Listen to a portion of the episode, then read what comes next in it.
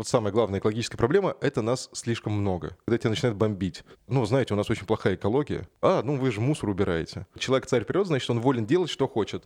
Экологическое образование должно быть в школах, обязательно. Все, останавливаем прогресс, уходим в лес. Homo Science – подкаст о людях, вооруженных наукой и знаниями, о людях, осознающих масштаб стоящих перед нами проблем и не пытающихся спрятаться от их решения. При поддержке госкорпорации «Росатом». Привет! С вами подкаст Homo Science, подкаст, в котором мы говорим о науке, о высоких технологиях, о том, как они э, влияют на человечество, о том, как они меняют нас, окружающий мир. И сегодня мы будем говорить об экологии. Поэтому у нас в гостях Артем Акшинцев. Артем — академический эколог, научный сотрудник Института водных проблем РАН и еще основатель научно-популярного экспедиционного клуба. Я правильно все прочитал? Да, да, все так. Звучит очень круто. Я старался. Артем, а, академический эколог. Это как вообще? Это что? Ну смотри, а, сейчас а, тема экологии очень модная. И в нее входят ну, все, кому не лень. Это ну, плохо так, наверное, говорить, но очень много людей, которые не обладают экспертным знанием в теме и зачастую выкладывают в соцсети, да, ну как-то вот в, в жизнь транслируют весьма э, ошибочные зачастую даже знания. И поэтому приходится говорить, что ты не просто эколог, а академический эколог. То есть э, этим я подчеркиваю, что у меня экологическое образование. Я закончил экологический факультет РУДН. То есть я профессиональный эколог и работаю в Институте водных проблем, тоже занимаюсь экологическими проблемами. То есть это не просто по велению сердца, да? Ну, это по велению сердца и а, ну, после долгой э, работы мозга. Хорошо. Вот. Причем тот случай, не, только моего. пассионарность не заменяет, да, как бы образование. Прекрасно. Как ты решил стать экологом? Почему эколог? Я начал думать, чем мне заниматься дальше, еще там классе, наверное, в девятом. Ну, в школе, понятное дело, все довольно поздно спохватываются и начинают думать, как бы, что куда. Я там пытался а, найти себя в физике, в географии, в биологии, и все было клево. А, там я с географическим факультетом ездил с курсами подготовки в какую-то даже мини-экспедицию. С, на биофаке я ходил тоже на курсы подготовки. С физиками я вообще начал ездить на летнюю школу. Летняя школа, она там называлась тогда исследователь, потом русский репортер, сейчас просто летняя школа. Очень классный проект. Вот, но везде я видел, что, ну, классно, здорово, но мне хочется чего-то пошире, чего-то другого. А, и я в какой-то момент понял, что вот что-то другое — это экология. Потому что мне всегда было интересно поведение систем, сложных систем, а экологи и занимаются изучением а, взаимодействия сложных систем это не только там э, взаимодействие организма, там, человека да, с окружающей средой, это и про взаимодействие различных видов с окружающей средой, и представителей одного вида внутри популяции, и межпопуляционные. То есть очень много разных уровней сложных систем, которые можно изучать, и это интересно. И это всегда есть простор для э, ну, творчества, познания, что ли. Вот, экология это не, не столько и даже не только, потому что это раздельный сбор мусора. Это... Вот да, как раз про мусор это главное. Ну вот у экологов есть, мне кажется, у любой профессии есть такие триггеры, да, когда mm. тебя начинают бомбить. Да-да-да. Вот, у экологов это первое, когда говорят, э, ну знаете, у нас очень плохая экология, это прямо вообще триггер, капец. Потому что, ну, это то же самое, что сказать, очень что... плохая физика. Очень плохая физика и улететь. Такой просто, ты начинаешь улетать просто, да, там, или, я не знаю, как это. То есть экология — это наука. Может быть, экологическая обстановка может быть плохой, да, экологическая ситуация, качество воздуха, ну, что угодно. Но экология — это наука, она не может быть плохой или хорошей. Очень плохая экология. Очень плохая экология. Сколько раз здесь был, всегда была Да, да, да. Вот. И вторая, да, проблема — это когда говорят, что экологи, а, ну, вы же мусор убираете. Ну, нет, нет, в этом все дело, что э, убирать мусор, сортировать мусор крайне важное дело. Это безусловно так. И как эколог я могу обосновать, почему это важно сделать. Но отнюдь не все экологи занимаются а, раздельным сбором мусора, переработкой мусора. Я больше скажу, переработкой отходов, да, а, занимаются в основном химики, а не экологи. Uh-huh. Ну, что логично. У меня есть как раз товарищ, который недавно открыл ста- со своими друзьями завод по переработке пластика ну, в Московской области. А, и там я был на производстве у них, но это, конечно, вообще лютая дичь, потому что, ну, постоянно тут шум агрегатов, там все у них что-то какая-то пена лезет, какая-то там не того цвета, которого нужно. Вот, ну, прям, ну, это очень сложный хими- химико-технологический химический процесс, за которым нужно смотреть. И тут не нужен эколог, тут нужен, собственно, а, химик химик-технолог. Вот. То есть экологи обосновывают, почему важно снижать уровни потребления, почему важно э, сортировать отходы, сдавать их во вторичную переработку, но дальше уже подключаются специалисты технического плана. Так почему важно сортировать мусор, если ж... Ну, смотри, на самом деле можно зайти э, издалека, потому что с мусорной проблемой она лишь одна из глобальных экологических проблем. И э, если начать чуть-чуть подальше, да, а, то нас, вот самая главная экологическая проблема, это нас слишком много людей. Я понял. На хорошо. Земле. Вот. А, нас очень много, нас почти 8 миллиардов уже вот на сегодняшний день. Растет? То есть там говорят 7,8 миллиарда. Да, да, популяция растет. Ну, даже можно, чтобы так быть наглядным, а, представим себе, что сейчас на руководящих постах в основном сидят люди, рожденные в 50-х, 60-х годах. В 50-х, 60-х годах на Земле было в два раза меньше людей. В два раза. Было 3,5 миллиарда. Ну, там две мировые войны прошли. Мировые войны сильно не сказываются на э, уменьшение популяции, скажем так. Они, наоборот, идут в э, рост. Потому что после мировой войны, каждый, Как каждый мировой, да, всегда идет демографический взрыв. И, собственно, мы говорим про 3,5 миллиарда. Почему? Что вот за одно поколение, да, как мы сейчас видим, то есть эти люди, которые принимают решения, их психика сформировалась в условиях, когда на Земле было в два раза меньше людей. И поэтому зачастую они даже не понимают остроты проблемы того, что нас слишком много на Земле. Ну, ты хочешь сказать, они вот сформировались в там 60-х, 70-х и вот так и остались? А, нет, ну развиваются, но не, не сильно. Ну, это как наш с тобой мозг, да, вот мы сейчас там, я не знаю... Вот Наш мне- с тобой общий мозг. Да, общий мозг. А, ну, вот мне сейчас 30 лет. Я понимаю, что мне там еще лет а, 5 по, по, это, побархататься, да, а дальше нужно будет прилагать гораздо больше усилий, чтобы а, мозг развивался и что-то усваивал новые знания, а, менял свои стейтменты. То есть ну, у меня же есть там свои убеждения, их всегда нужно переосмысливать, всегда проверять. То есть это такая саморефлексия. А, иначе ты не можешь быть не только ученым, но и вообще адекватным человеком. Но с годами это все сложнее. Но это обычная популяционная у нас, ну даже биологическая да, э, такая штука, что а, мозг очень ленивое создание, если можно так назвать, ленивый орган. Он а, крайне энергоемок, то есть он потребляет огромное количество энергии.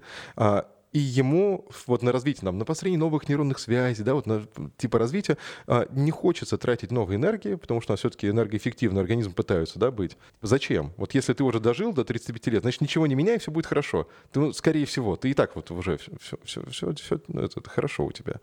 Вот. Поэтому тяжело. Да, и про Да, возвращаясь. Да, Про мозг-то мы поговорим еще с, э, в другом подкасте. да, да, конечно, не будем в это углубляться. Сейчас про экологию. Да, так получается, что те, кто принимают решения, значит, они э, родились там в 50-х, 60-х годах, и у них, соответственно, видение вот того, как это было в конце, там, во второй половине 20 века, скажем так, и к чему это приводит в итоге. Ты видишь какие-то результаты того, что э, решения, которые они принимают, влияют негативно на экологическую обстановку. Конечно, конечно. А, Я вижу, как вли- влияют и негативно. Но есть примеры и плюсы, и минусы, да, то есть когда есть примеры негативного влияния, когда люди, ну то же самое там в Москве, да, сейчас мы видим, а, пытаются справляться с а, мусором, но это происходит крайне вяло. То есть вот э, там построение мусоросжигающих заводов — это вынужденная мера. То есть, опять же, когда вот сейчас там были все а, проблемы со свалками в Московской области, когда люди бун- ну, бунтовали, по сути, это было связано с тем, что ну, изначально мы привыкли все отвозить на свалки. Не сортируя, просто, ну, страна большая. Но в этой большой стране а, люди довольно сконцентрированы. И куда-то увозить далеко уже не- экономически невыгодно становится. И поэтому все-таки, блин, а куда везти? Мусора очень много. Люди не готовы снижать уровни потребления. И вот там вот эта лишняя упаковка, это тоже такая отдельная тема. Конечно, это очень частный случай экологии, да, но если говорить про то, что там близко каждому из нас, то вот излишняя упаковка — это зло.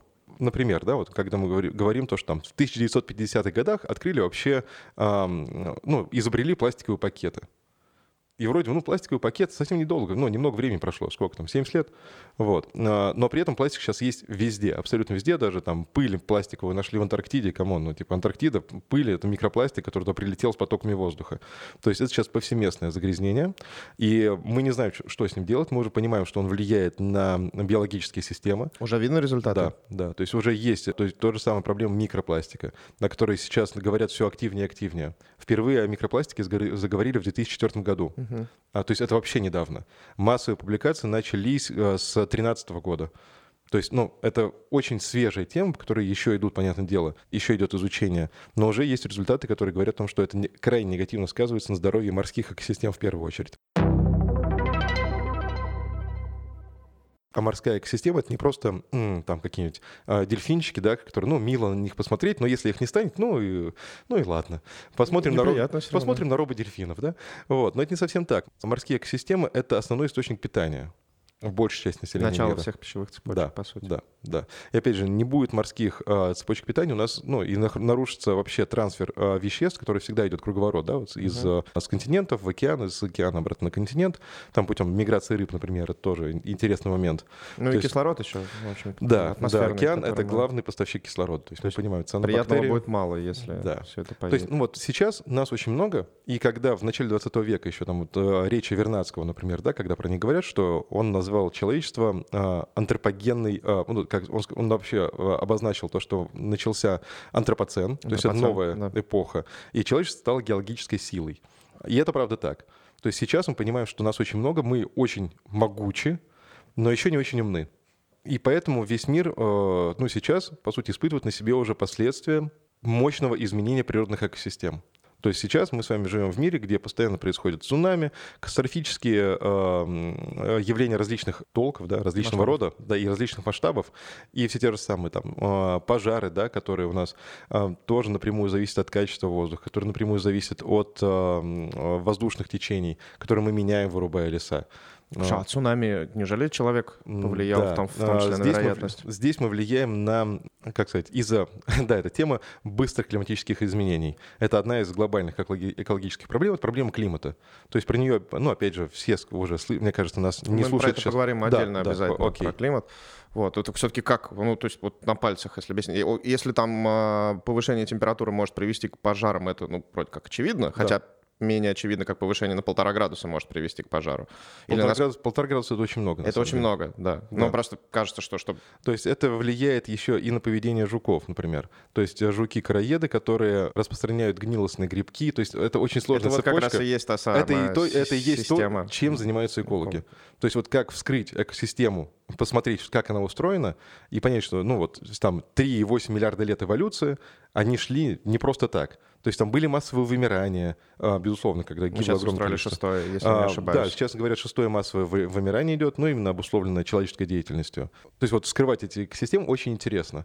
Ты понимаешь, как вообще... Ну, вот, э, я часто привожу примеры там и студентам своим, и во время лекций про Йеллоустонский национальный парк. К примеру, канонический пример с волками из Йеллоустонского национального парка, который я зачастую привожу там в своих лекциях Это или там своим студентам. Да. А, Ну, опять же, про Йеллоустон э, там ты и слушатели вообще э, знаете, как про место, вот где этот э, мегавулкан. А, да, Мегавулкан, Да, ну, это- супервулкан, на окей. самом деле. Ну, просто там какие только к нему эпитеты не применяют, поэтому я уже устал говорить. Официальное название. А, супервулкан. да. Супервулкан. Да, ну там официальное название это еще страшнее, но не будем про это. В этом, ну, собственно, в Йеллоустоне большая проблема в том, что в начале 20 века там перебили всех волков. Потому что местные фермеры, которые живут вокруг Йеллоустонского национального парка, там разводят овец, и они такие, блин, эти волки из Йеллоустона постоянно задирают наших овец, что-то нужно сделать. Да и вообще в Йеллоустоне начал развиваться туризм в том или ином виде, и всем стало жалко там оленяш каких-то, да и вообще волки это опасно. И решили отстрелить, отстрелить всех волков. Отстрелили, и потом на протяжении 70 лет э, Йеллоустонский национальный парк деградировал. То есть разрушались целые экосистемы, менялись русла рек, вымирали целые виды. Никто не мог понять, что такое, расшифровать ну, саму систему. И только в 95 году начали понимать, что вообще происходит. Простроили простейшую цепочку, которую до сих пор дорабатывают. Простейшая цеп- цепочка такая, что есть волки, они кушают оленей, но оленей весьма специфических, то есть они обычно задирают самых там старых, слабых, да. Ну окей, убиваем волков, убираем их из системы, олени начинают плодиться, они начинают выедать в поймах рек а, всю растительность, куда они раньше боялись входить, потому что там волку их гораздо проще поймать. А, из пойм рек уходят в том числе и бобры, потому что бобрам очень интересны ростки ивы, это очень вкусное, а, питательное, собственно, растение, ради которых бобры, собственно, туда и приходят, роют свои, строят плотины, чтобы можно было доплывать, собственно, и кушать в безопасности. Но нет еды. Бобры уходят, пл- плотины разрушаются, течение рек большей больше никто не регулирует, в течение рек начинают ускоряться, да, а пропадают заводи, где размножались земноводные, земноводных нет, нет насекомых, уходят птицы, которые все это кушали, а, при этом остаются медведи, которых никто не отстреливает, и медведям тоже что-то нужно есть. Медведи — это не хищники, медведи — это всеядные товарищи, ну, если мы говорим про белых медведей, да, белые медведи — только хищники.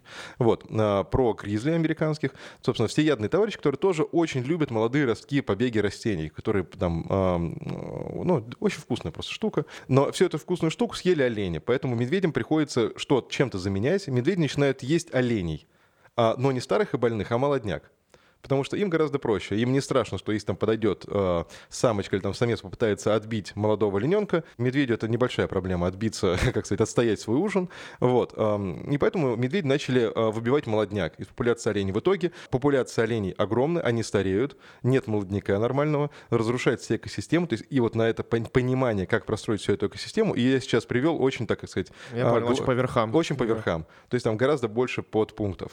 Э, ушло 70 лет. И ребят начали закупать волков из Канады. Но опять же, с волками там еще не закончилась эпопея, потому что а, когда тратятся федеральные деньги, ну это что в России, да, что в Америке, а, деньги налогоплательщиков на покупку волка, ты на волка вешаешь радиомаячок и GPS-трекер. Ну, чтобы а понимать вообще... годах было? А, ну, вот в 90, начиная с 95 -го года. Там начали были радио, радио радиомаячки, конечно, да. GPS-трекеры появились чуть позднее уже, ну, именно маленькие, да, вот, которые можно вешать. Но с радиомаячками, собственно, их вешали, там их пытались как-то фиксировать, что где находится волк, за которого заплачены большие деньги. Но где есть маяк, а, есть, собственно, и приемник. И приемники появились не только у сотрудников национального парка, но и у местных фермеров, которые опять, вол, опять начали волки. Браконьерить Они начали браконьерить. Как только волк... Ну, понятное дело, что Йеллоустонский национальный парк — это огромное пространство, это не зоопарк. То есть а он не обнесен забором. Оттуда волки периодически приближались к границе, а, их а, маячок, собственно, фиксировался фермерами, и они отстреливали, отстреливали волков. И, в общем, ну такая совершенно безумная ситуация. Вот. И одна из работ, опять же, да, экологи занимаются и таким. У меня девочка знакомая ехала в Йеллоустон, собственно, в свое время а, работает там. И вот одна из ее работ по экопросвещению — это ходить по Йеллоустонскому национальному парку, собирать помет волков, назовем его так, Помет, ну, так он называется. Да, ну да. Вот. А, и анализировать его, доказывая, пытаясь доказать фермерам, что волки не едят овец, они едят только оленей и косуль, которые расплодились в лесах. Потрясающе вот. совершенно. То есть это очень такая... И это лишь один из примеров. Я слышал, что самое страшная гуманитарная, не военная, а вот угу. гуманитарная катастрофа 20 века, это вот политика, как она там, быстрого рывка, большого рывка в Китае, когда решили воробьев, да? Да, но это одно из это один похожая примеров. история. Один из примеров, да. Ну, то есть мы живем в эпоху великого ускорения. Это тоже, вы можете загуглить, кстати, есть классный ролик про эпоху великого ускорения, просто там великое ускорение загуглите, вам выдаст. Примеров множество. Это и тресковый кризис в Канаде, а, когда там перевылов э, трески был, да, и, собственно, целое побережье лишилось источника пропитания, который кормил все это там в историческом периоде. То есть люди лишились работы, популяция упала там со 100% до 1% за 20 лет. Это, ну, то есть, вы понимаете, да? То есть, ну, это, это просто ужасно. Раз. Да. А, то есть, ну, это напрямую влияет на качество жизни, на экономическое благополучие. То есть, и, сейчас мы живем во время, когда уже люди осознали, что качество и здоровье экологических систем напрямую влияет на экономическую составляющую самих людей и на э, их здоровье в том числе. То есть, опять же, вот эта такая связка, то, что без здоровой окружающей среды не может быть здорового человека. Она еще там 30 лет назад, 40 лет назад была не ясна никому практически. Мы, ну, сейчас век таких э, довольно мощных открытий эколог... в сфере экологии. Причем все это началось э, относительно недавно. Вот такой мощный рывок э, внимания к экологическим проблемам. Можно сказать, что он был обусловлен э, работой Форестера и его, как сказать, аспирантов Медоузов, когда они выпустили книжку «Пределы роста». То есть, ну, Форестер выпустил там мировую динамику, но гораздо известнее стала книжка Медоузов «Пределы роста». То есть вот именно тогда там в Нью-Йорк Таймс выходили статьи, которые с заголовками «Торпедировать рост или погибнуть». То есть, ну, мы понимаем, что это прям мощное движение. Потом перегнули палку, немного люди устали, и вот в 90-х годах все-таки, ну, экологические, конечно, да, аспекты интересны, но общественность начала поугасать у нее интерес. Хотя на мировой арене, наоборот, все только развивалось. То есть это и первые международные соглашения, и созывы именно вот на международном уровне, на уровне ООН, когда люди поняли, что силами одной страны экологические проблемы не решить. И при этом экологические проблемы никогда не проблема одной страны. То есть любая глобальная проблема, она не знает границ. То есть вот ну, то, что мы нарисовали на карте, сказали, что вот здесь вот одна страна, здесь другая страна, для экологического, Облако, да, да, для фреонов там. это вообще нет, Это- это нет не вопросов. граница, Конечно, да. это не граница. Вот, поэтому это, собственно, необходимо массовые усилия. Не, э, так было отнюдь не всегда. То есть вот сейчас у нас, если на международном э, любом э, саммите всегда есть экологическая повестка, так было отнюдь не всегда. То есть вот мы поняли, да, что вот началось совсем недавно. Что же было до этого? До этого можно откатиться там до времен хотя бы древних греков, да, вот они первые начали обращать внимание, что так, вот мы вырубили все леса вокруг э, полиса Аттика, и э, микроклимат изменился. То есть стало гораздо жарче, зимой гораздо холоднее. То есть убрали леса. Так это же в пределах какого времени произошло? В пределах одного поколения. Это так быстро меняется? Да, потому что лес, это всегда буфер. А, А, ну Вы можете заметить, там, не знаю, вот, вот когда весна начинается, да, вот ты едешь в лес, и в городе у тебя уже снега нет. В лесу всегда есть снег. И если ты вырубаешь лес, у тебя идет более обильное снеготаяние, мощнее наполняется рус, то есть гораздо сильнее паводок. Паводок смывает все, что есть там вдоль да, а, водных а, потоков, ну, вдоль русел рек. И поэтому катастрофические паводки тоже ну, усиляются именно из-за вырубки. Лес — это такое, типа, буферная зона всегда. То есть он ну, смягчает климат. С половиной тысячи лет понадобилось человечеству, чтобы э, это вывести. Да, да. Ну, по сути, э, тут еще очень много сыграл, конечно, искаженное а, восприятие ценностей мир- а, мировых религий, безусловно. То есть, когда тебе говорят мировой религии, там, ну, не берем какую-то конкретную, просто зачастую, а, говорят, то, что вот там есть какой-то творец мира, который подарил этот мир человеку, и человек там царь природы. Это, конечно, полное безумие, которое воспринимается зачастую так, что человек царь природы, значит, он волен делать, что хочет. что хочет. да. Но тут Это такая... мне подарили, я да, и буду. Да, но тут такая штука, что это просто люди не понимают, что такое быть царем, да? Ну вот, то, что если у тебя ты разрушишь экосистему, то тебе будет царствовать не над чем. Ты... Смотри, мы затронули то, что экология занимается вот этими сложными системами и Да. попытками слой за слоем снимать и понимать, что на что влияет. Вот интересный вопрос. Есть ли предел этому? То есть может ли экология когда-нибудь сказать, что «О, все, окей, мы все поняли».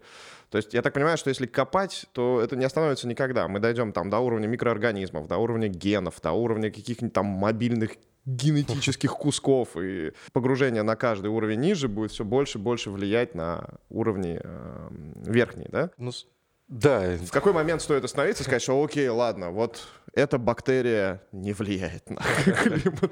на самом деле все влияет на все. Это как, Вот. э, да, было в Не песне. получается ли, что это бесконечный все процесс? переплетено, э, да? Бесконечный процесс, потому что система динамическая. То есть нет такого, что у нас вот законсервировалось в одном положении все, и вот так и живет. А, такого нет. Поэтому ты всегда пытаешься успеть узнать что-то новое, пока все не изменилось в очередной раз. Все постоянно меняется, ты постоянно узнаешь что- что-то новое, какие-то данные устаревают. А, но, по сути, у нас ну, очень большой запас того, что, чего мы не знаем. Мгм. Есть моменты, которые стали уже не актуальны. Например, это а, когда есть ну, такое направление в экологии, ты изучаешь а, экологию конкретного вида. Там экология цианобактерий, например. Вот я этим занимался, и можно сказать, что вот я изучал экологию цианобактерий. Также там можно сказать, что кто-то занимался изучением а, экологии любого вымершего вида, и вот, да, его данные уже не актуальны, потому что вид Ну, вымер. вымер, Да, мы его изучали, изучали, а он вымер. А он вымер, да. Да, неприятно. Вот, а, в Украине. вот. А, Но, с другой стороны, всегда появляется новый аспект. То есть всегда происходят изменения, и мы живем не в закостеневшем мире. То есть вот даже сейчас там у всех из нас есть там и внутренний микробиом, который постоянно что-то в нем происходит, и в, там, не знаю, вот мы записываем это в студии подкаста, да, то есть здесь постоянно есть свой микробиом помещения, людей, которые в нем находятся, как-то наш микробиом взаимодействует и так далее. Все это можно изучать и интересно изучать. Слушай, ну звучит так, что я сейчас очень сильно утрирую, что лучше вообще не трогать, не пытаться там в- повлиять на эту систему глобально, да. Но мы же хотим. Я слышал, что сейчас есть проекты по восстановлению вымерших видов. А, Уже там что-то несколько десятилетий идет проект попытка восстановить мамонта, Да, да. а, парк плейстоцена, да, Да, называется. такая, по-моему.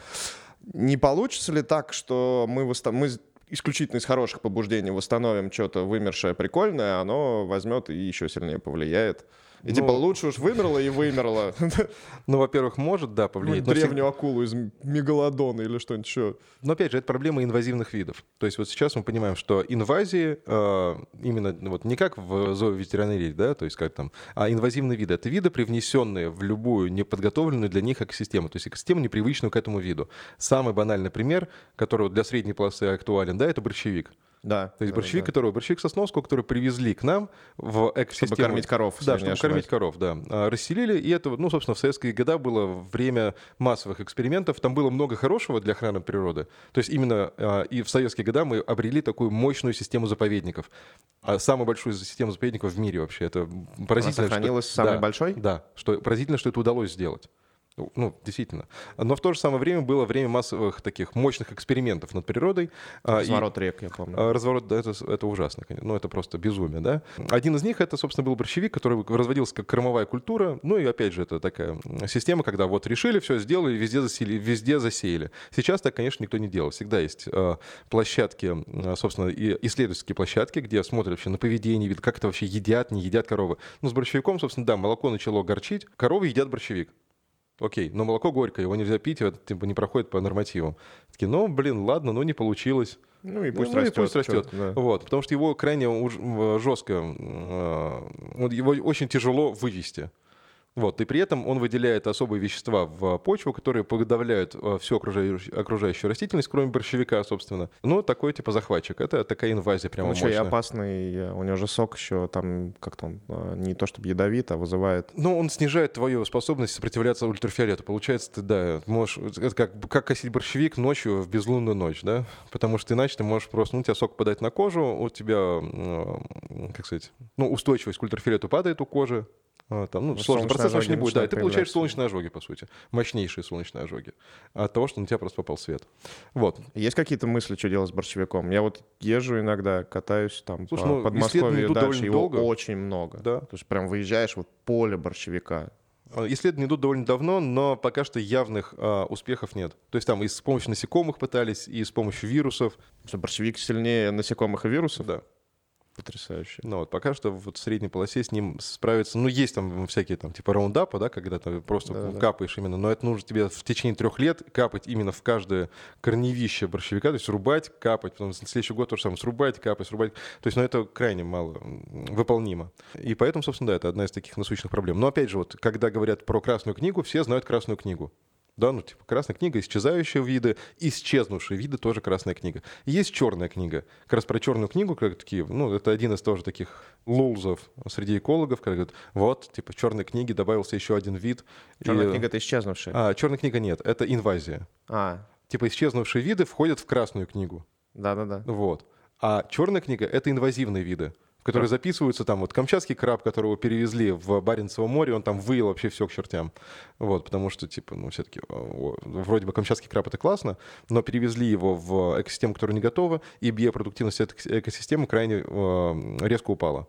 Вот. То же самое, когда перевозят рыб, э, которые вроде бы, ну, типа рыбы и рыбы, а на самом деле совершенно по-другому все происходит. И там может ротан какой-нибудь выесть вообще всю акваторию, размножиться, и потом тоже погибнуть от нехватки еды. И вот в итоге сколлапсировали экосистему. Ну вот это вот то, что произошло в Австралии, да, насколько я А понимаю? в Австралии это вообще это инвазивный. отдельная страна про инвазии, то есть туда Классический пример, опять же. Там и кролики, Кроликами. и э, когда то завезли эти кактусы, чтобы делать изгороди для овец. Когда там эти э, кактусы так разрослись, ну, кактусы перевезли, собственно, насколько помню, то ли с Мадагаскара, то ли из Африки, ну, что-то типа этого.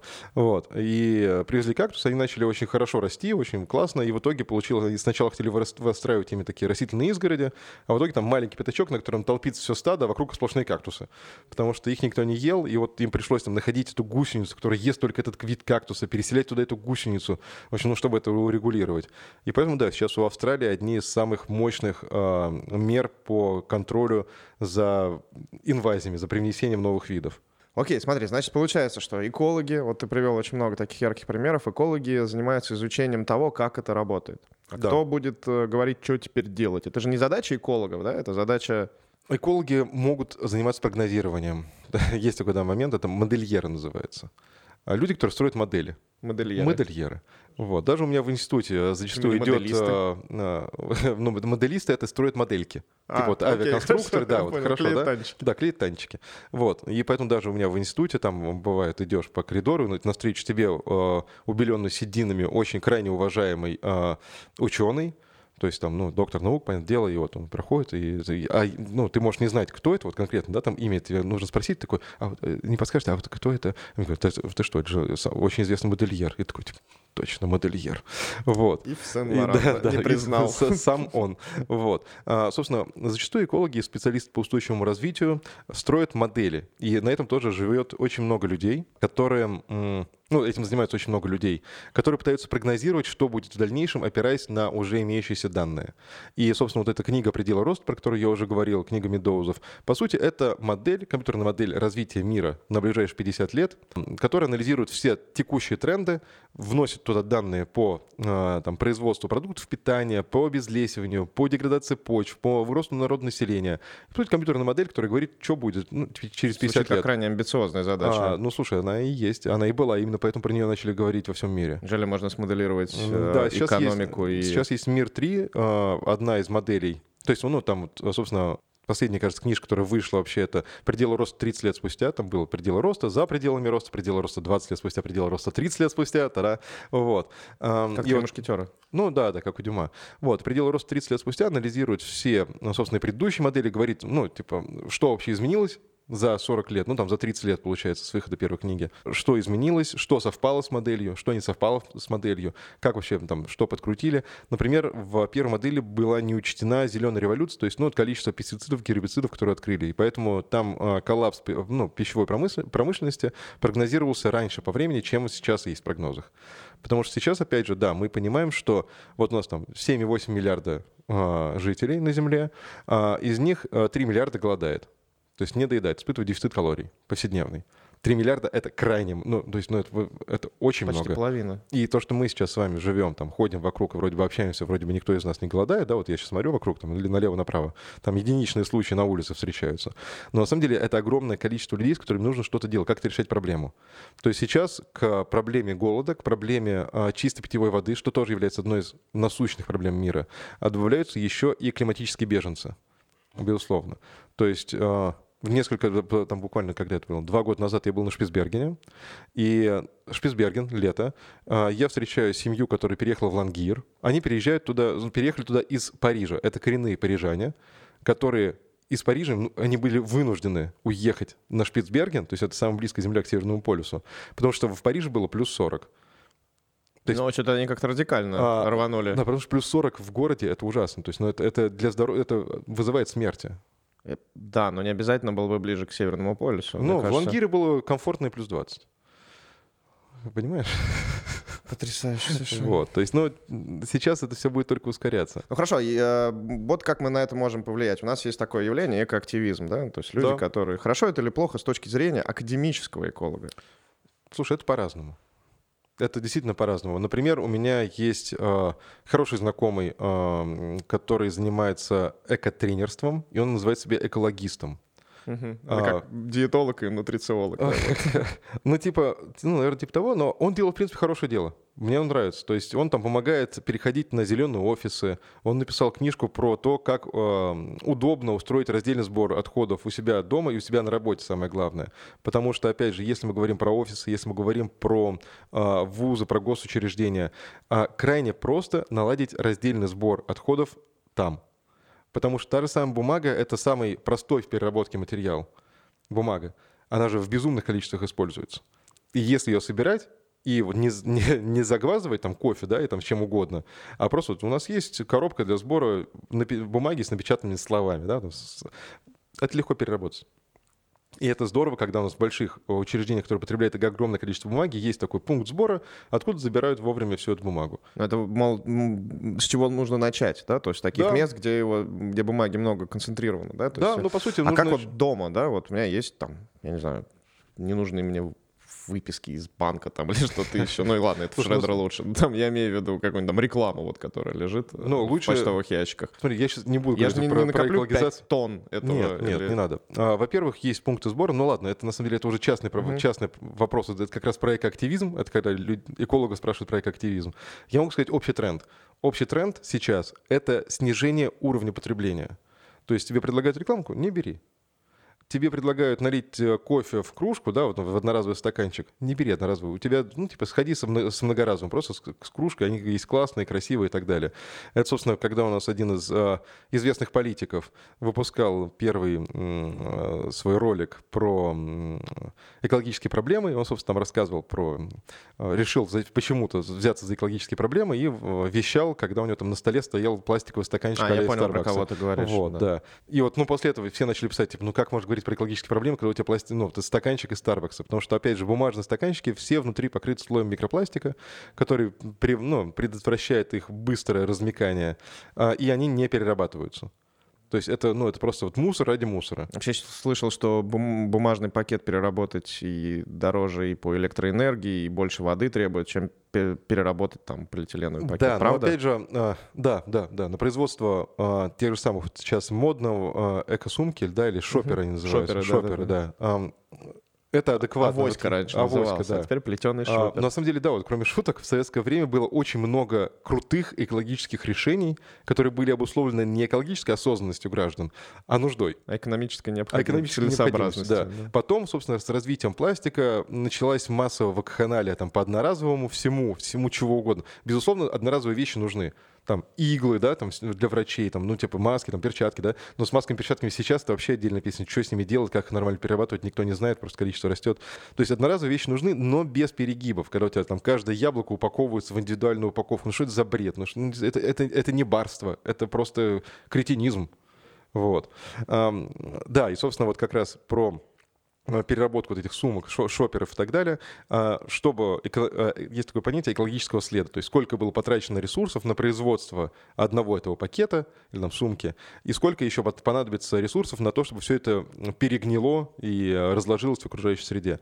Мы понимаем, что на производство там, одной этой сумки потратилось столько же ресурсов, сколько было потрачено на производство тысячи пластиковых пакетов. Вроде бы одна сумка — тысячи пакетов пластиковых. Мы такие, ну, блин, ну, come on, ну, типа... Ну, вот. Но в то же самое время мы всегда думаем про настоящие, про реалии нашего мира. То есть сейчас у нас пластиковые пакеты не перерабатываются. Они идут на свалку и гниют там на протяжении сотен лет. Сотен лет. И при этом они даже не перегнивают, не, на, там, не, не разлагаются на плесень и липовый мед, да? они разлагаются на микропластик, который просачиваются в грунтовую воду и загрязняют все это дело. То есть страдают экосистемы. И мы понимаем, что нам, в принципе, там шопер есть у нас один, максимум два. Не нужно там вот типа шопер на каждый день. Это уже типа это какой-то бритаган. Да, это дойдет и до этого, я тебе а, Да, я думаю, да, конечно. Но это плавно. То есть это все с экологической осознанностью. модой, оно уже становится да, модой. Конечно, экологическая осознанность такая штука, которая а, вот сейчас, да, ну, спустя какое-то время после выпуска, я понимаю, что, а, ну, выпуска с экологического факультета, я понимаю, что а, экологическое воспитание, экологическое образование должно быть в школах обязательно. Прямо сто процентов. Потому что в современном мире это крайне насущные знания. То есть мы можем сколько угодно слушать там про историю химии, про историю физики и так далее, и не стать ни химиками, ни физиками, а экология касается всех и каждого и постоянно. Нет такого, что а, экология — это не моя проблема. Ты дышишь этим. Но вот мы живем в городе, и мало кто задумывается о том, что загазованность и количество взвеси из тяжелых металлов, металлов в том числе, максимально в, на уровне 0,7 метра от поверхности Земли. 0,7 метра кто там ходит? Дети там ходят.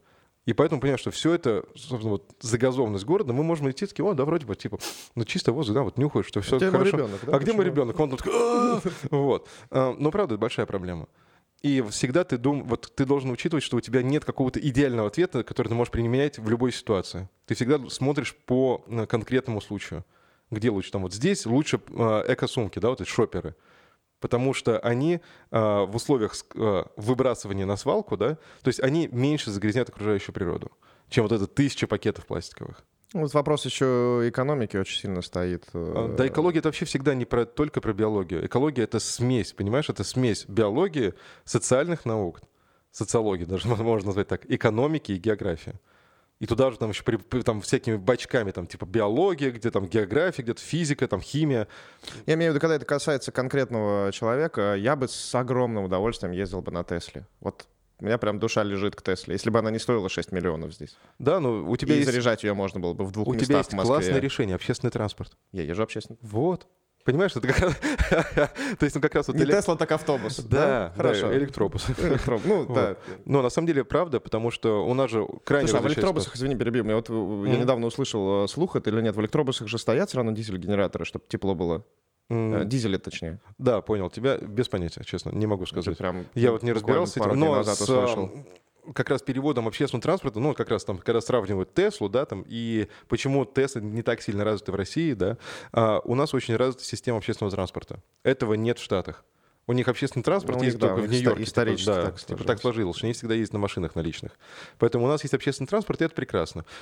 Трамваи прекрасно, автобусы прек- прекрасно, да, троллейбус даже прекрасно, метро прекрасно. Чем меньше м, передвижений на личном транспорте, то есть я понимаю, у меня тоже есть машина, я не говорю, что я там, типа святой катаюсь на, вело- на самокате.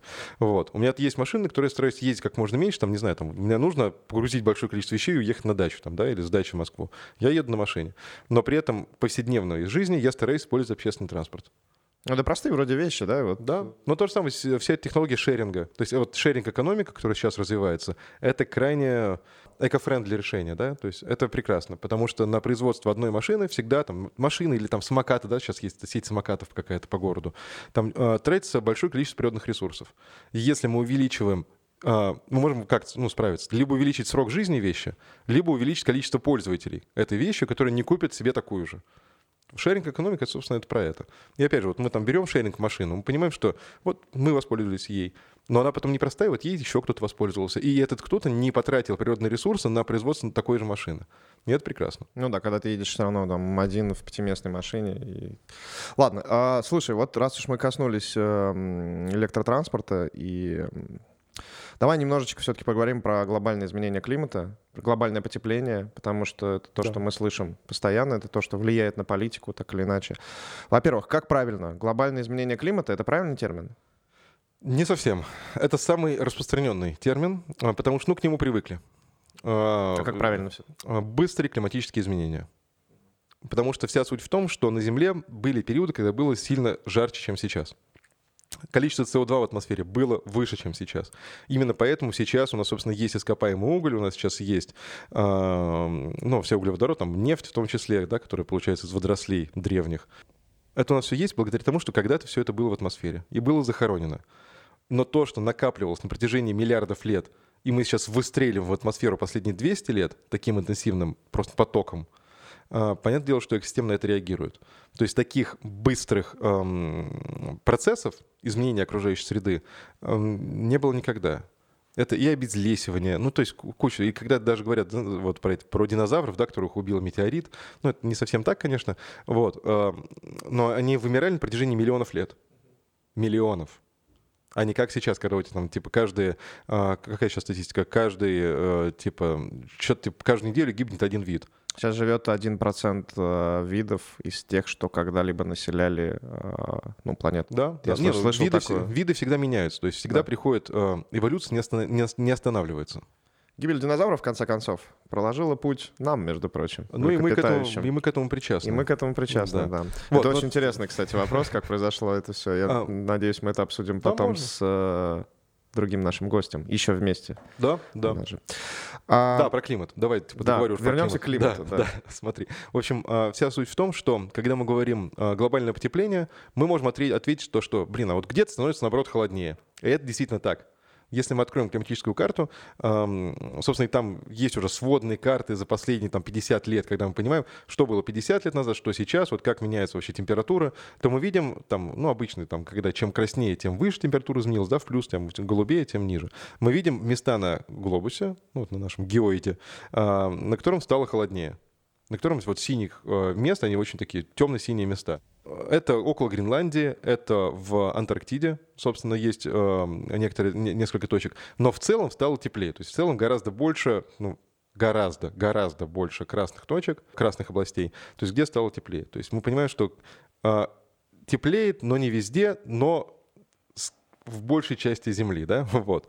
А, когда мы говорим про быстрые климатические изменения, мы подчеркиваем, что нам не так важно, что потеплело, вот именно нам сейчас, right now, а как важно, насколько быстро это происходит и насколько эм, экосистема не успевает пристроиться. Пере- ну, то есть у нас эволюция, да, это всегда там все друг к другу при- притираются, привыкают, но если у нас медленный процесс, мы успеваем перестроиться, мы успеваем адаптироваться. Любой вид, там, да, любая экосистема, она адаптируется. А сейчас настолько быстро происходит изменение, что нет адаптации, есть слом.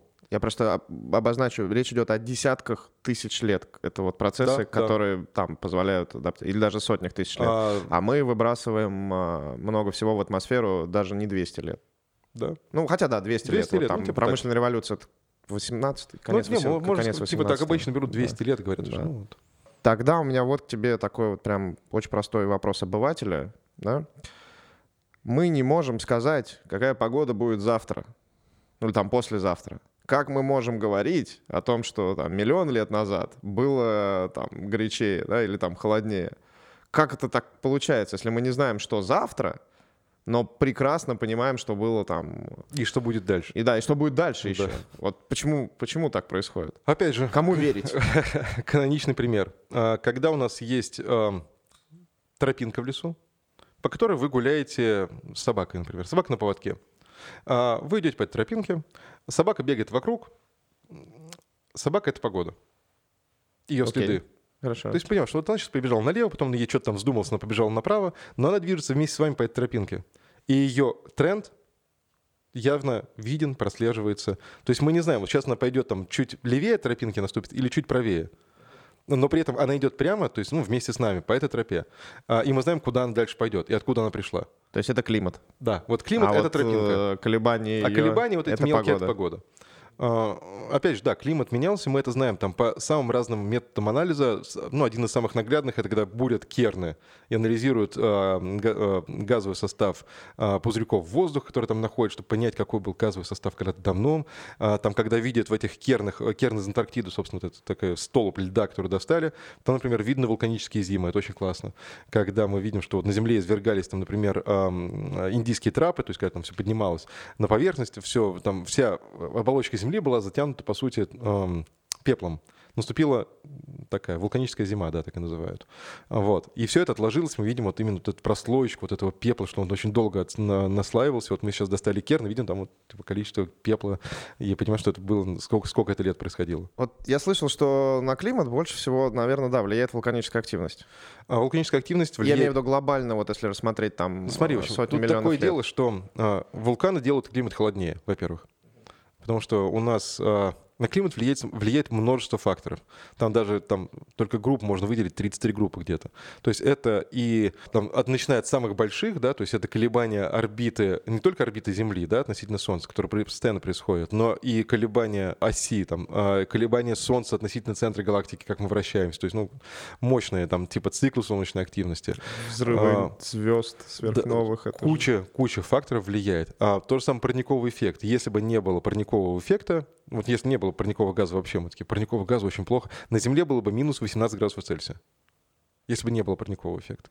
Минус 18, то есть не было бы жизни никакой, ну, нормально. Еще бы не растопило ничего Да, после великого оледенения, да, как есть- оно называлось? Да, Велик- но великое- причем ну, минус 18 по всей- ну, то есть средняя температура по Земле, мы понимаем, что а, все большие ледниковые периоды, вот они бы так и остались, и типа изначально бы так и были.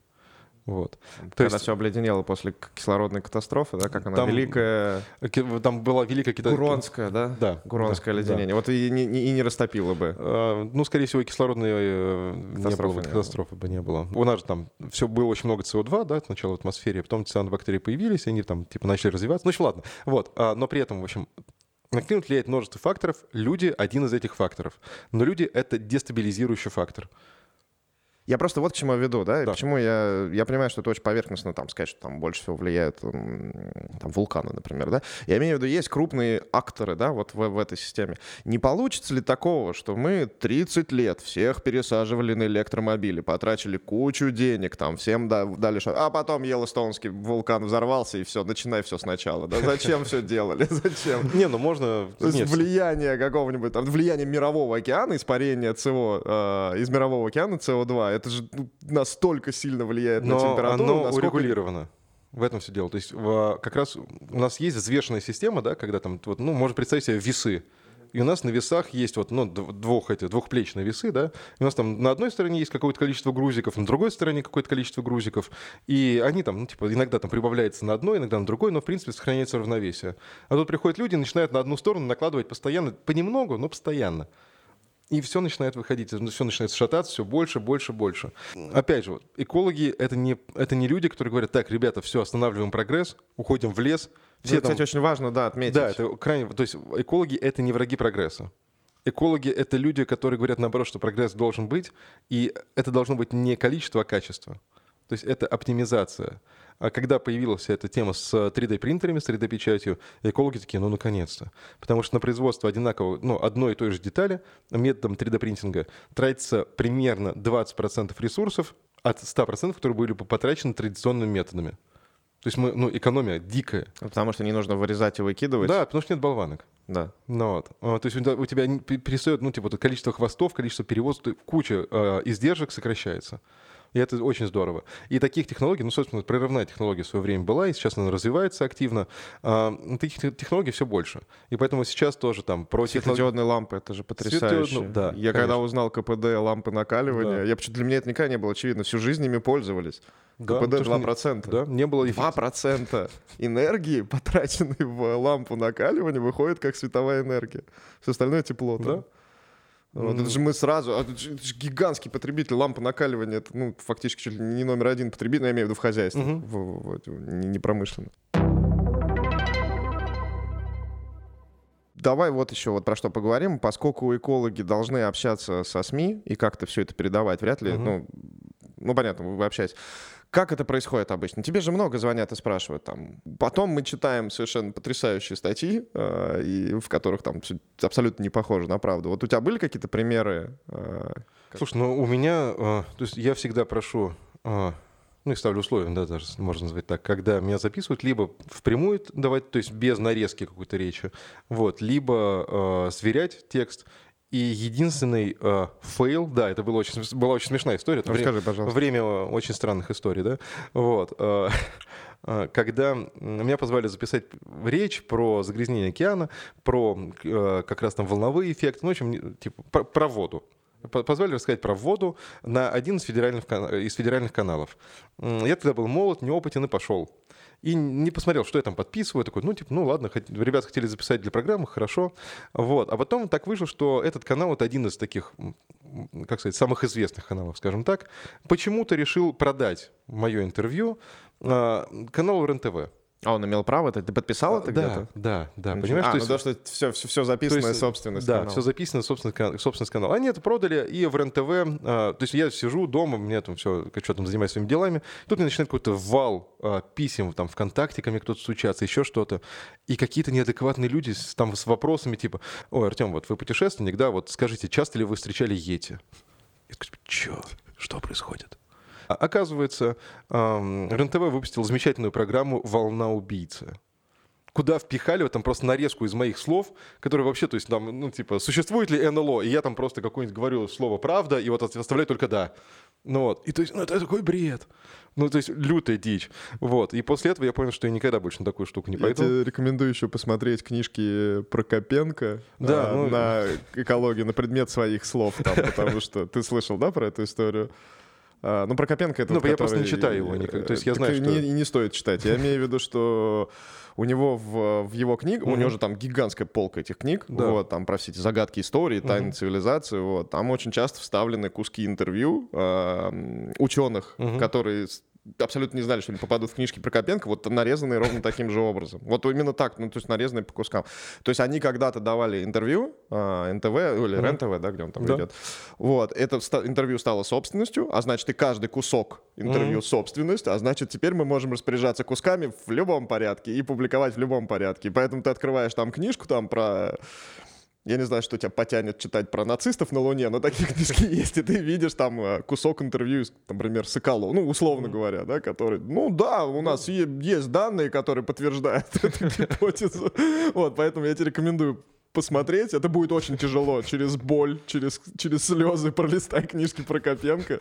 Я, вероятно, то, что ты нам найдешь свои слова. Ну, в общем, да, это боль. А... То есть, ну, бывает момент, когда ты общаешься с, э, с журналистами, и ну, довольно много таких насущных проблем сейчас возникает все чаще и чаще, когда к ученым обращаются за комментарием. И ученый, это такое дело, что ты всегда немного не уверен в том, что ты сказал. Потому что ты ждешь последний там типа, постоянное исследование, у тебя должно быть время. У журналиста другая задача. У него задача сразу сорвать сенсацию или там сорвать какой-то там... Бли... И поэтому нужно говорить максимально аккуратно, говорить, что это мое личное мнение. Скорее всего, Вот так. Ну, то есть, ну, культура общения с журналистами. Но в то же самое время растет и количество научных журналистов, которые, ну, как сказать, уже умеют общаться с учеными, умеют подавать грамотную информацию. То есть, судя по последним данным, ну и так далее, там, исходя и так далее. Ну, то есть, вот подводка должна быть очень э, аккуратная. Последний вопрос, э, который мы затронем. Я в самом начале сказал, что основатель э, научно-популярного экспедиционного клуба, поэтому вопрос такой, как туризм сегодня влияет на экологию? Можно ли туризмом улучшить экологическую обстановку. И расскажи чуть-чуть про свой опыт. У тебя совершенно потрясающий проект э, Russian Travel Geek. Да. да. Расскажи про это пару слов. Как вы, что вы делаете и как вы влияете на... Ну смотри, с э, экотуризмом тоже все очень забавно. Потому что он, прямо есть понятие экотуризма. Сейчас, э, собственно, там нацпроект проект экологии учитывает экотуризм в нашей стране. Но никто до конца, ну, мало кто, на самом деле, да, мало кто до конца понимает, как это правильно делать. Потому что, говоря про заповедники, про особо охраняемые природные территории, в свое время пошел тренд на то, что ООПТ, ну, особо охраняемые природные территории. А, ага. Сокращение ООПТ. Ну, там заповедники, заказники, э, нацпарки, туда же все, природные парки. Они должны зарабатывать ну, типа, как ты можешь зарабатывать, у тебя там задача. Охраняя. Ну вот. А, один из вариантов — это экотуризм. Когда у тебя, ты прокладываешь экотропу, которая служит а, задаче а, экопросвещения и ознакомления, знакомства посетителей с богатствами там, родной страны, да, родной природы. Это прекрасно и хорошо, но в то же самое время, а, вот там лет пять назад или семь назад, а, был большой скандал, когда один из заповедников решил то, что, ну, блин, нам не выделяют деньги, нам нужно как-то зарабатывать, и они построили на территории заповедника а, комплекс отдыха. Ну, такие базовые, там какие-то баньки, что там еще, заповедники. Все эко исключительно. Да, ну, конечно, все деревянное, там все. все, типа, все ну, это такой, ну, то есть заповедники у них другая цель. У них цель служить модельным объектом. То есть если где-то скопытнется экосистема, как происходило, например, в Германии. В Германии огромное, то есть у них, мы можем сказать вообще про Европу, в Европе естественные леса — это 2%. Все остальные леса — это восстановленные. Это восстановленная экосистема. Чтобы восстановить экосистему, тебе нельзя просто сесть, задуматься и такой, типа, это работает так. Нет, тебе нужен заповедник из, того, из той же самой широты, с похожими климатическими условиями, с похожей там э, куча, на самом деле, факторов. Ты, ты его видишь и такой, типа, так, хорошо, вот мне нужно взять отсюда вот те же самые виды, и, скорее всего, у нас тоже все заработает. Вот, ну, в Германии восстанавливали так благодаря нашим заповедникам. Э, была программа большая. Вот. Из заповедников, в общем, нельзя э, вести хозяйственную деятельность человека вообще. Но есть экотуризм, когда когда, собственно, есть экотропа, с которой э, нельзя сходить, когда есть, собственно, места для стоянок, когда есть э, костровище, когда есть э, строгое правило забирать с собой весь мусор. И это очень важно, опять же. Потому что вот если сравнивать Россию и Малайзию, например, мы недавно были в Малайзии, как раз вот там где-то полгода назад, там все очень строго. То есть ты заходишь, у тебя буквально перерывают все рюкзаки, типа ты все выкладываешь, все, что у тебя есть в рюкзаке, и все записывают. А, с тобой идет человек, собственно, гид, который не то просто тебе указывает тропу, он тебя сопровождает, следишь за, за тем, чтобы ты не навредил природе, на спарку. И при этом, когда ты доходишь до финальной точки, там опять все выкладывают все свои вещи и сверяют со списком.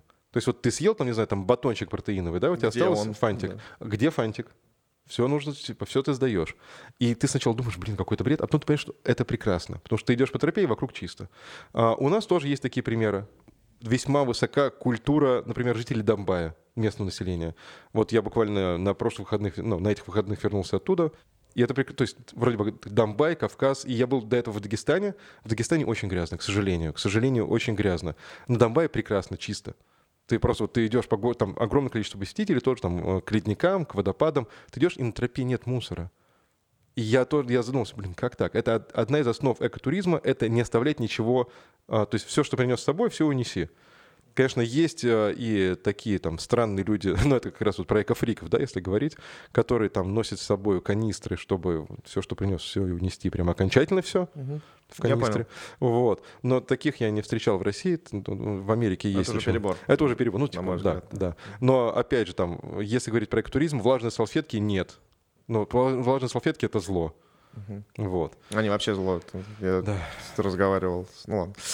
Так, э, а вот э, твой вот этот проект Russian Travel, Travel Geek, Geek да, а, это и есть проект эко туризма? А, Экотуризм — это основа, ну, как сказать, э, один из аспектов проекта. А, Сам проект — это именно научпоп. А, Есть научно-исследовательские экспедиции, есть научно-популярные экспедиции, есть работа в заповедниках. То есть такие три э, направления больших. Научно-популярная экспедиция. Смотри, научно-популярная экспедиция — это когда ты идешь маршрут по красивым местам, и тебя сопровождает ученый-популяризатор, который рассказывает, почему вот здесь так, именно такой рельеф, как сформировалось, почему здесь ледник, как, типа, как он живет, почему он течет не вниз, а вверх, наоборот, отступает, откуда здесь открылся водопад, почему вот тут разные типы хлорофила, почему зеленый цвет растений выглядит не так, а вот что это так, а что это за гусеница? Если у нее вот, типа, эта гусеница испытывает стресс, у нее выстреливают такие а, два рога рыжих, которые ты бы никогда не, ну, не додумался до этого. То есть помогают увидеть мир вам гораздо ярче. Потому что Звучит очень круто. ну, собственно, этим мы занимаемся, поэтому там, к нам приходят люди. Вот. Есть научно-исследовательские экспедиции, когда есть жесткое требование там, отобрать пробы, выполнить какую-то научную задачу. И тут уже бывает ну, довольно много работы. То есть сейчас, например, вот в следующем летом мы надеемся поехать на э, Шпицберген там во второй раз, и там работа такая, нужно бурить керны. То есть ты, нужно ехать и прям бурить. Это еще не волонтерство, Потому что научное волонтерство это тоже отдельная тема, мы этим не занимаемся. А, Но это вот что-то среднее. То есть ты напрямую Может любой человек поехать а, бурить должен, керны с вами? должен пройти Или- отбор всегда. То есть это тоже одна из, один из столпов. То есть люди заполняют заявки на, уч- на участие в экспедиции, и они там довольно длинную анкету, там, например, вопросы в анкете, чем вы гордитесь?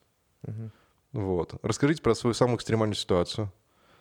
И ты из ответов, ты, ну, дайте ссылки на Я соцсети, имею в виду, не конечно. важна академическая подготовка Не, не, в этом, в этом все дело. То есть а, не важна академическая, то есть ездят самые разные ребята. У нас есть ученый, у которого есть жесткое, ну, если это научно-исследовательская экспедиция, то жесткое понятие. Вот я делаю здесь то-то, то-то, то-то, то-то, мне нужны люди, люди для того-то, того-то, того-то.